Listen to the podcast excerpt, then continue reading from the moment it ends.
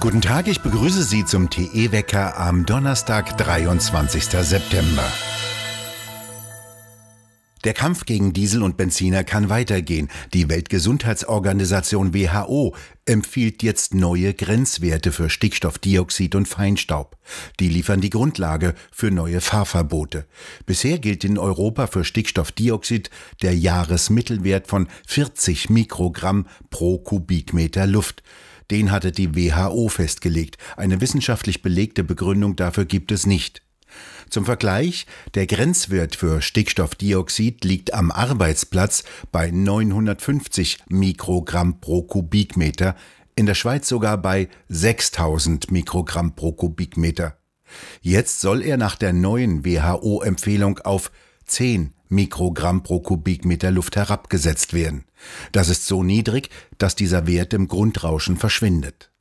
Doch mit diesen neuen Grenzwertempfehlungen können die meisten Städte wieder zu gefährlichen Todeszonen für Menschen deklariert werden. Doch nur Autos verbieten würde nicht mehr ausreichen. NO2 entsteht bei jeder Verbrennung. Heizungen zum Beispiel stoßen viel mehr aus, ebenso wie Industrieanlagen. Die Grenzwertschlacht also soll weitergehen und neue Klagemöglichkeiten für NGOs eröffnen sich.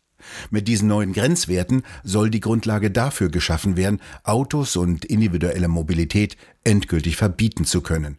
Schon fordern Grüne, dass die neuen Leitlinien sofort umgesetzt werden müssten, der Kohleausstieg vorgezogen sowie Dieselfahrzeuge, Industrieanlagen und Tierhaltung gestoppt werden müssten.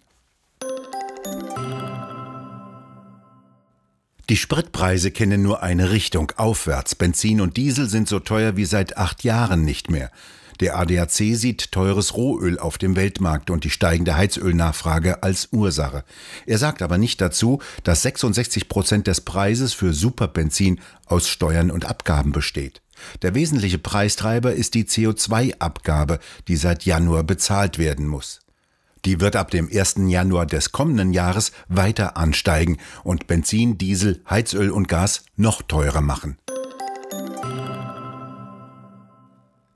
Fast drei Millionen Menschen in Europa können ihre Wohnungen nicht mehr richtig beheizen, obwohl sie eine Arbeit haben. Dies hat der Europäische Gewerkschaftsbund berichtet. Es gebe Millionen unterbezahlte Arbeiter in Europa, die sich entscheiden müssten, ob sie ihre Häuser heizten, ihre Familien ernährten oder ihre Miete zahlen könnten, so der Gewerkschaftsbund weiter, der betont, dass sich durch steigende Energiepreise das Problem vergrößere. In Europa seien Strom und Gas so teuer wie nie. Die Maßnahmen zum Klimaschutz machten die Preise noch teurer.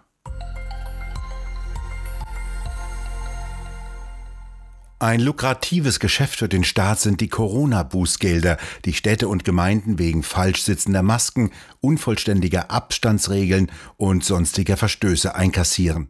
So hat die Innenbehörde von Bremen bekannt gegeben, dass das Bremer Ordnungsamt seit März vergangenen Jahres Bußgelder in Höhe von insgesamt 706.000 Euro ausgestellt hat.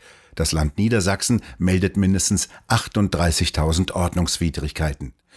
In München sind seit März 2020 insgesamt mehr als 35.000 Anzeigen eingegangen. Die Stadt habe 2,1 Millionen Euro mehr eingenommen, vermeldete vor kurzem das Kreisverwaltungsreferat. In Bayreuth spülte das Corona-Regime 310.000 Euro zusätzlich in die Stadtkasse. Das höchste Bußgeld in Höhe von 2000 Euro sei wegen Verstöße gegen Kontaktbeschränkungen kassiert worden. In Bamberg wurde gegen den Betreiber einer Gaststätte ein Bußgeld in Höhe von 5000 Euro verhängt, weil er kein Hygienekonzept vorweisen konnte. Die Verwaltungen klagen über den höheren Bearbeitungsaufwand und fordern personelle Verstärkung.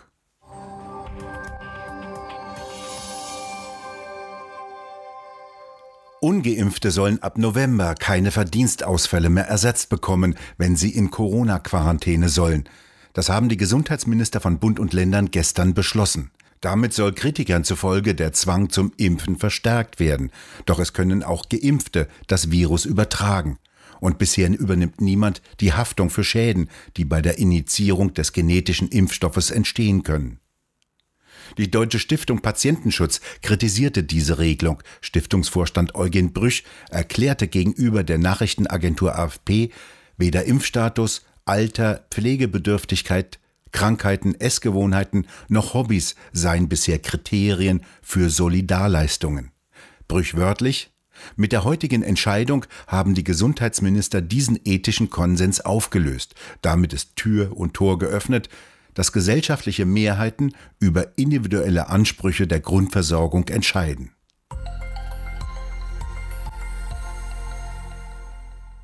Der Leitzins bleibt erst einmal zwischen 0 und 0,25 Prozent fast unverändert. Die amerikanische Notenbank hält trotz hoher Inflation an ihrem lockeren geldpolitischen Kurs fest, deutete aber gestern Abend bei ihrer mit Spannung erwarteten Erklärung an, dass es bereits im nächsten Jahr eine Erhöhung des Zinssatzes geben könne. Heute soll der EU-Einheitsstecker für Handys, Tablets und andere elektronische Geräte kommen. Der Binnenmarktkommissar der EU will Pläne für eine einheitliche Lösung für Aufladegeräte vorstellen. An denen arbeitet die EU schon bereits seit mehr als zwölf Jahren. 2009 legte sie fest, dass die Konsumenten nicht ihre Ladegeräte wegwerfen wollten, wenn sie ein neues Handy kaufen. Der Kommissar, der das gesagt hatte, hieß noch Günther Verheugen. Es gab da noch einen finnischen Mobiltelefonhersteller namens Nokia. In der Zeit, in der EU-Bürokraten sich über neue Standards beraten, haben schon viele neue und meist bessere Entwicklungen die EU-Pläne hinweggefegt. Nächste technologische Ziele sind drahtlose Verbindungen und induktives Laden. Technischer Fortschritt lässt sich eher nicht per Beschluss einer Kommission bestimmen. Vor allem kann keine Kommission vorhersagen, welche neue Technologie sich durchsetzen wird.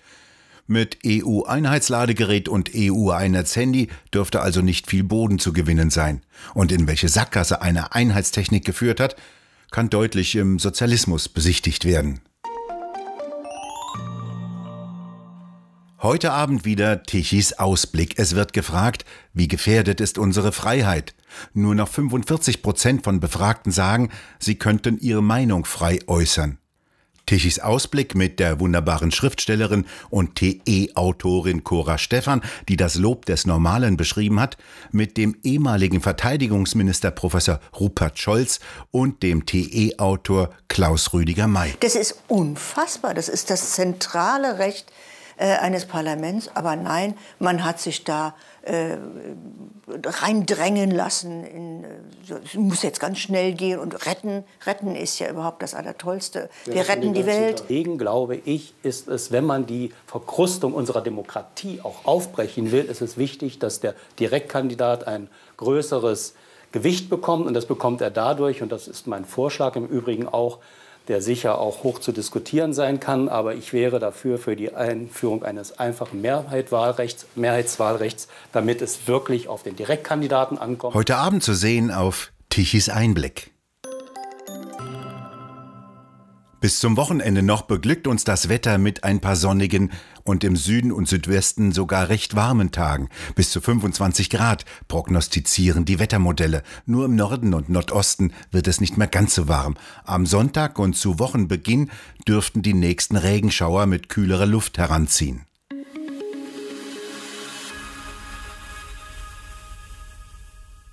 Was fehlte heute? Die Erinnerungen von Olaf Scholz. Cum-Ex-Skandal, Wirecard-Skandal, das Desaster um den G20-Gipfel in Hamburg, für das er als Bürgermeister verantwortlich war. Scholz hat an alles keine detaillierten Erinnerungen mehr. Hoffentlich erinnert er sich daran, dass er eigentlich Bundeskanzler werden möchte. Wir bedanken uns fürs Zuhören und schön wäre es, wenn Sie uns weiterempfehlen würden. Wir hören uns morgen wieder, wenn Sie mögen.